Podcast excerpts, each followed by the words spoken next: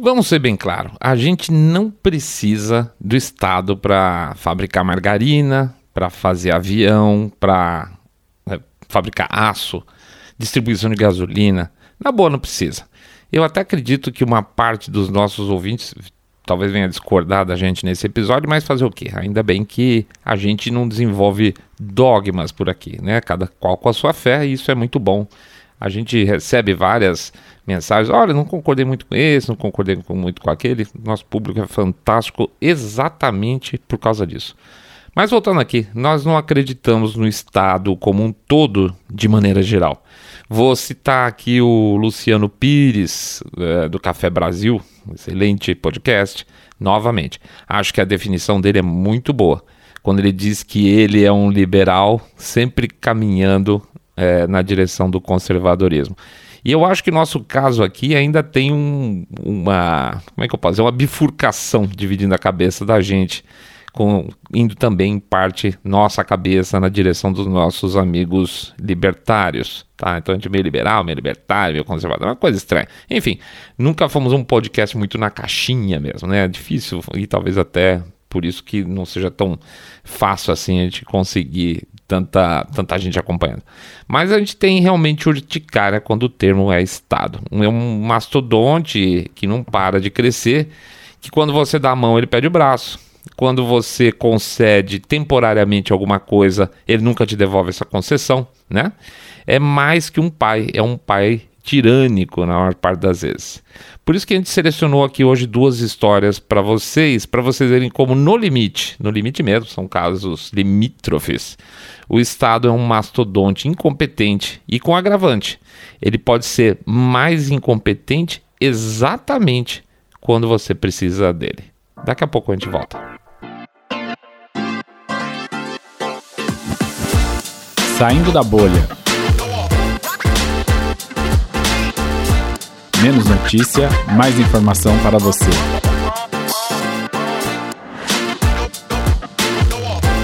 O Estado realmente se preocupa com você?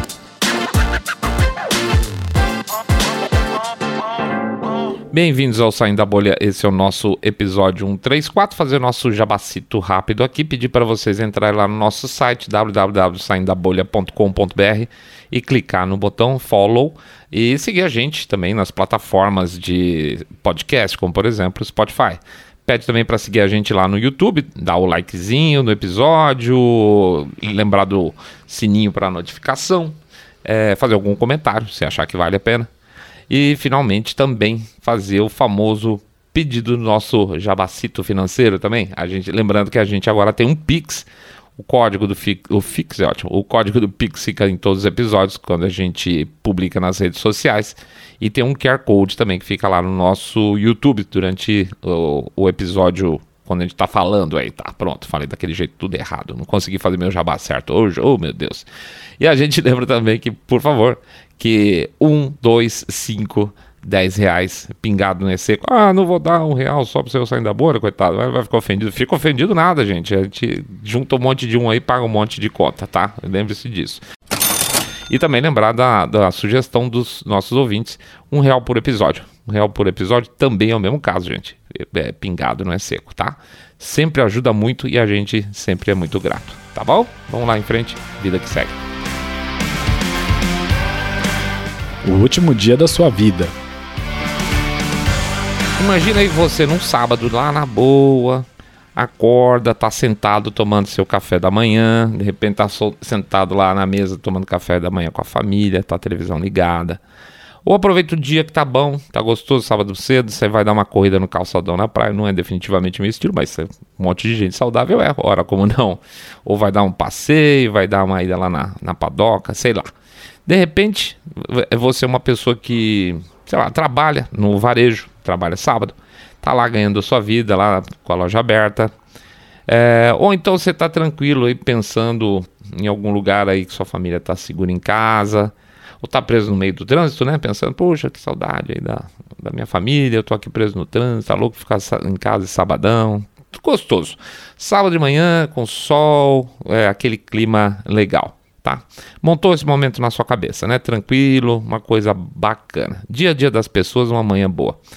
Nessa mesma hora, imagina o seguinte: um funcionário do HEMA, que seria a Agência de Gerenciamento de Emergências no estado lá do Havaí, chegou para trabalhar. Tá? Mais ou menos esse horário, 8, 8 e pouco. Aquele momento, o que estava acontecendo historicamente, em termos de contexto? Ah, tinha a Coreia do Norte, que estava lá fazendo testes com mísseis, aí falando sobre é, mísseis nucleares, que tinha aumentado o alcance dos seus mísseis. É, o Trump ainda não tinha chegado naquele momento histórico lá de visita para o ditador coreano, as coisas estavam quentes ainda, tá? E por isso o estado do Havaí, naquele momento, você está vendo, a gente está falando de Trump, nós estamos falando de há quatro anos atrás, mais ou menos. O estado do Havaí então decidiu que era hora de colocar em prática, de volta, que eles tinham desativado, o sistema de aviso de emergência para o caso de um ataque nuclear. Tá? Tá, vamos botar de volta uns alarmes lá? Vamos. Muito bem. Sabadão gostoso, né? Aí chega o funcionário do, do EMA, né? Que é esse organismo, e vai fazer o pré-teste desse sistema de aviso na troca do turno dele. A FEMA, que a gente vai falar mais para frente, que é que cuida de desastres naturais lá nos Estados Unidos, é, havia permitido que esse EMA, que é o havaiano, usasse a infraestrutura deles. É uma estrutura de avisos de catástrofe natural que eles encaixaram aí para essa questão dos eventuais ataques nucleares, tá? Então, um funcionário lá vai, senta na, na cadeira dele, na troca do turno, e vai ver se o sistema lá do EMA tá ok. Agora imagina o seguinte, agora você, você tá lá de boa, como eu falei, de repente o seu celular começa a piscar uma notificação.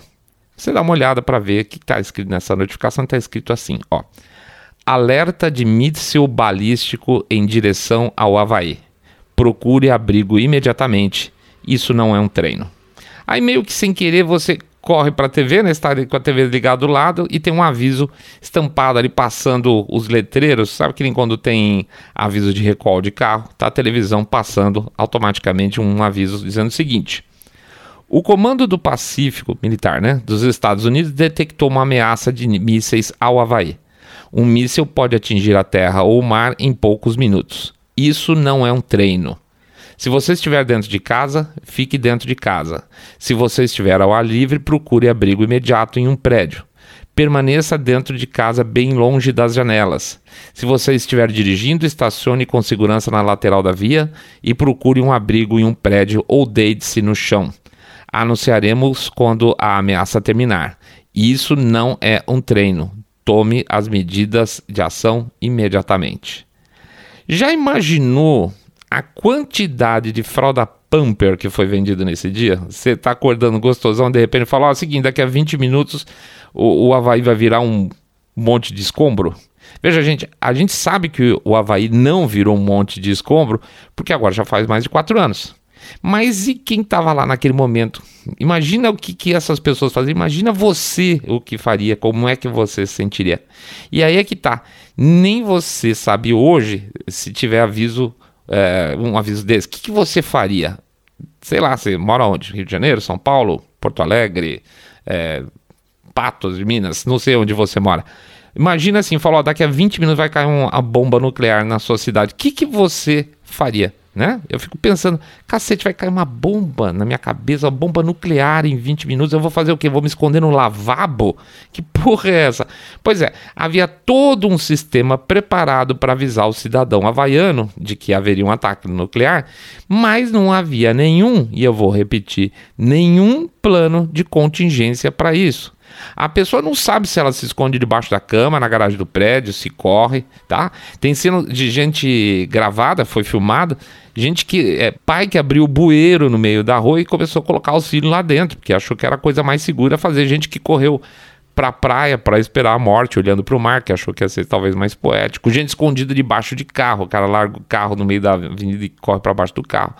Por longos, longuíssimos 38 minutos, o Havaí, o cidadão havaiano, que estava acordado 8 e meia, não seria o meu caso, eu passaria batido nisso, é, achou que ia morrer, tá? Até que um aviso oficial é, viesse dizendo que foi um alarme falso. 38 minutos.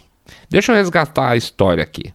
Quando o funcionário sentou na frente do seu computador lá para fazer o teste, ele tinha um tipo de um menu drop-down, sabe aqueles que você clica ele abre as opções, né? Abre uma, uma janela com uma aba de opção. É, pois é, então tinha assim, no, no, no tinha duas opções. Teste de alerta de míssil, que é o que ele deveria ter apertado, e alerta de míssil. Olha que absurdo, gente. Só aí já é o fim, você deixar ali um do lado do outro as duas opções. O cara errou, já errou, né? Pois é. Aí quando o cara seleciona a opção, que é o que ele fez, selecionou alerta de míssil, vem um aviso. Você tem certeza que quer apertar essa opção? E o cara apertou sim. Tá? Sim, por quê? Porque o cara estava no piloto automático, ele não achou que tinha errado. Ele, não, claro que sim. E a coisa toda virou um caos. Agora veja o seguinte: como que o EMA, que é lá do Havaí, usava o sistema do FEMA, da FEMA que é, é uma, um órgão federal, eles não tinham opção do tipo desfazer o alarme, não existia isso. Tipo, ops, errei, gente, foi mal, tá? Não existia essa mensagem. É, então eles tiveram que entrar em contato com a FEMA para pedir, para incluir no sistema deles essa opção, enquanto tudo isso acontecia e o Havaí ia para o espaço com todo mundo correndo no desesperado no meio da rua. Uma pessoa teve um infarto durante esse processo e, inclusive, processou o Estado pela burrada, que foi uma burrada, claro. Mas o ponto que me pega mais nessa história toda é o que adianta todo um sistema de avisos se não tem nenhum apoio para o sujeito. Basicamente, o sistema dos caras é falar: ó, oh, você vai morrer, tá? Não tem o que fazer, é corra. O que eles falam, corra e procure um buraco, tá? Você quer morrer bem passado ou mal passado? É isso, acabou. Basicamente era isso. E aí a gente vê a política e é onde a gente tem o nosso problema com o Estado, geralmente, a política se misturando e é onde o Estado acaba sendo emporcalhado, tá? É, onde é governo e onde é Estado. O governador do Havaí, na época, que por sinal é o mesmo até hoje, tá? Desde 2014, né? é um democrata. Ele e a Tulsi Gabbard, por sinal que é das menos piores do Democrata, estavam é, fazendo, estavam bombando muito em cima dessa história de que os mísseis podiam chegar no Havaí, que o Trump estava demorando, que ele tinha que negociar, que agora estava todo mundo em risco. Bomba, bomba, bomba, bomba, pessoal com medo. E aí veio a ideia de fazer o quê? Vamos resgatar os sistemas de alarme. Entendeu que, na verdade, o sistema de alarme que causou essa história toda foi basicamente uma manobra política para dizer que o Trump não estava fazendo nada?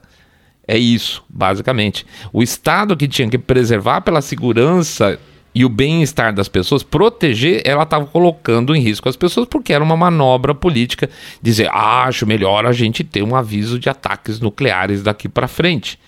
E a coisa deu muito errada. Tá?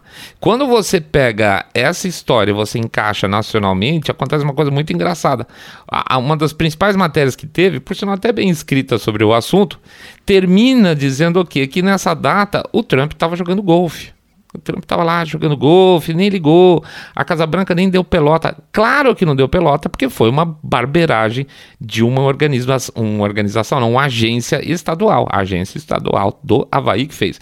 Trump não tinha nada a ver com isso, a Casa Branca não tinha nada a ver com isso. E mesmo assim eles conseguiram culpar o Trump pelo problema que não era dele, tá? Então quando a gente fala é, que a gente tem uma desconfiança enorme do Estado, é exatamente essa interferência política que faz com que uma agência estadual que deveria cuidar das pessoas, da segurança delas, vira o papel dela ao contrário, para fazer uma demonstração partidária de preocupação em relação à Coreia do Norte, na verdade, atacar o Trump, e põe o cidadão em risco. Esse é o Estado que a gente odeia. FEMA e Porto Rico em setembro de 2017, o furacão Maria, que chegou, chegou até a categoria 5, mas bateu de chapa lá em Porto Rico com categoria 4, fez uns estragos enormes na ilha. Lá. Foi absolutamente devastador. É aquilo que eu falei lá no começo, né? Eu não quero que o Estado fabrique vergalhão, mas se um furacão destruir uma, uma região do meu país, aí sim aí sim é hora do Estado arregaçar as mangas e mostrar para que serve, certo? Seus impostos ali. Muito bem, nessas situações dos Estados Unidos é para isso que serve a tal da FEMA, tá? Cuida de desastres naturais, a reação a esses desastres. Olha, os caras não têm lá uma fama exatamente de competência faz algum tempo. Quando teve o furacão Katrina, esse foi em 2007, ou seja, 10 anos antes, já daria tempo de ter melhorado muita coisa. É, talvez algumas pessoas não se lembrem na época, que foi o que chegou em Nova Orleans, né? Foi um horror lá em Nova Orleans, morreu um monte de gente. É, e o FEMA foi muito. A FEMA, né? Foi muito mal avaliada no momento. E eu acho que naquela época era do Bush, se não me engano. Tá? Eu estou sendo gentil falando que foi mal avaliada. Mas no caso do Maria, a coisa foi ridícula ao extremo. De cara, os estoques de barracas né, locais tinham sido enviados para outras localidades, ou seja, eles não tinham praticamente barraca para oferecer para os caras que ficaram desabrigados. Tinha ido, se me engano, tudo para as Ilhas Virgens, as barracas. Pois é. Então, os abrigos de emergência de cara já ficaram em falta. Nessas situações, também é sabido que as redes celular e as, as, as os telefones, linha, né? É, normal, é, vão para o espaço, né? Porque cai poste, cai torre, cai tudo, né? Então, o mais comum nessas situações é que você tenha esses organismos aí de defesa tenham telefones é, via satélite e eles não tinham em Porto Rico aí mais de uma centena deles numa área que é sabidamente castigada por furacão e por tempestade tropical e que tem uma população relativamente grande, tá? Portanto, boa parte da própria agência ficou incomunicável durante o evento. Mesmo raciocínio, a, a FEMA tinha 695 geradores de energia em estoque, tá? Pelos Estados Unidos. 30 ficavam em Porto Rico. Tá? Então, para que, que eu quero um gerador de emergência, sei lá, numa área de baixo risco, e eu vou deixar 31 só numa área de alto risco, área sensível demais para ficar descoberta. Só em função da emergência, para vocês terem uma ideia, eles tiveram que comprar mais 2 mil tá? Você vê o tamanho do buraco. E que demoraram uma eternidade para chegar na ilha e a gente vai comentar porque, inclusive, ou seja, não adianta nada você mandar 2 mil geradores depois que as coisas já estão sendo resgatadas. Imediatamente uma quantidade enorme então de suprimentos começou a ser o que enviada para a ilha, embarcada em container para chegar lá em Porto Rico. Mas os sistemas de tracking desses containers não funcionaram a agência não sabia para onde estavam indo as coisas e, e nem o que estava indo e nem de quando que ia chegar, estava chegando onde, não sabia porcaria nenhuma. Os containers eles vinham com inscrição assim, suprimento para desastre. Então o que, que acontecia? É, podia ter qualquer coisa lá dentro, né? Água, remédio, barraca, roupa, os celulares lá, os, os, os telefones via satélite. Então isso obrigou a fazer o quê? O pessoal desviar a atenção do pessoal que devia estar tá cobrindo ali o pessoal em área de desastre para ficar abrindo container para tentar descobrir o que estava dentro conforme eles iam chegando. Não tinha como direcionar sem saber o que tivesse lá dentro. Tem que abrir um container inteiro e separar tudo. E acabaram perdendo um tempo enorme e gente, né? E recurso humano para tentar descobrir o que, que vinha em cada um daqueles, daquelas centenas de containers que vinham chegando. Estima-se, por causa dessa zona toda, que mais ou menos um quarto de bilhão, um quarto de bilhão de dólares em suprimentos e doações simplesmente sumiram no caminho entre origem e as vítimas, basicamente porque não tinha track nenhum. Mais ainda, por falta de planejamento, foram preparados embarques de mais refeições e água do que necessário, tá? Então eles saíram correndo e falaram assim: quanto, quanto precisa? Não sei, faz 5 milhões e meio de refeições aí que dá. Não, não era isso tudo, era demais. E aí o que aconteceu? Enquanto se perdia um tempo enorme para fazer mais do que era necessário, não era embarcado para quem precisava. Então, numa ponta você tinha um caminhão de comida e água para ser embarcado. E na outra ponta você tinha um monte de gente morrendo de fome e sede, tá? Pior, vou, vou conseguir piorar mais essa coisa. A parte do que a FEMA mandou, enviada como que eles chamavam de kits de alimentação, na verdade eram caixas e caixas e caixas de junk food, batatinha frita, salgadinho, bala, chocolate. Agora imagine o seguinte, gente. Você está numa zona de desastre, tá? Você, sua família está numa zona de desastre, sem água potável, sem luz, e a sua primeira refeição vai ser um pacote de Ruffles, tá? Você vai beber com que, que, que água você vai tomar para tirar esse salgado da sua boca? Nunca se faz isso numa situação de emergência, exatamente por isso, para o cara não ficar com sede. Ou seja, no resumo, Porto Rico, que não é um estado americano, mas é um estado livre associado, como eles falam, é um território, é, não, não, não é por, por ser, não ser um estado que ele deveria ficar fora do governo federal. Então, o, o problema não é que foi em Porto Rico, o problema foi é a FEMA, tá? É exatamente isso. É, é, é, a FEMA não sabendo trabalhar com desastres naturais. A FEMA não tem uma estrutura forte o suficiente, então, é, em Porto Rico. A gente falou, barraca, tenda, telefone gerador, nada, tudo abaixo do esperado. Junta isso, então, um processo, é, processo podre de logística, é, fazendo com que o, o que deveria ser rápido fosse mais devagar. Então, gente, que, que planejamento é esse? Eles têm é, 11.500 funcionários nos Estados Unidos. Eles têm um budget de 28 bilhões de dólares num ano para trabalhar com desastres e não tem desastre nesse nível todo o tempo. Fala sério, não era para prestar um serviço extremamente mais profissional? Não era para esperar mais do Estado exatamente na função dele quando é a hora? Não é isso? Por isso que a gente abre o episódio falando: desculpa, a gente não confia no Estado. Se ele falha nas obrigações básicas, se ele falha exatamente no momento que o cidadão precisa, se ele falha, como lá no primeiro exemplo nosso, criando uma situação de risco para as pessoas que moram lá dentro por questões políticas, imagine então na hora de fazer vergalhão de aço, que porcaria que vai acontecer. Não é isso? Então, gente, Estado, de maneira geral, a gente passa reto aqui, tá bom?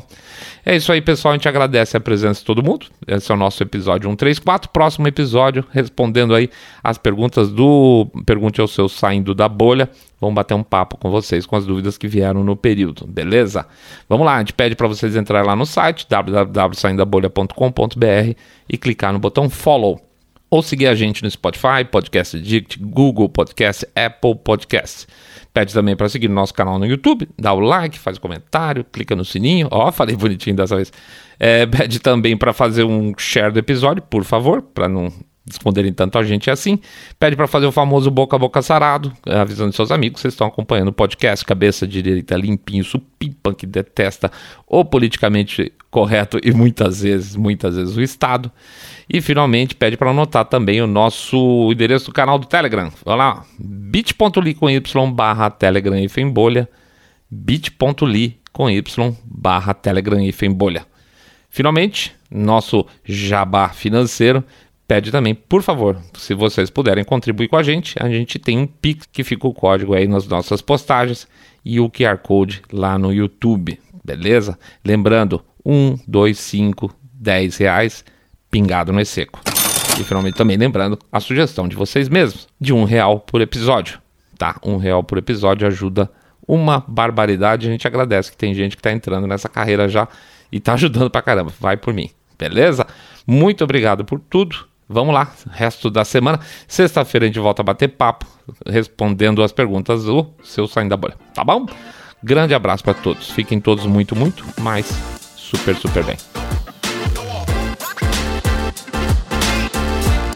Saindo da bolha.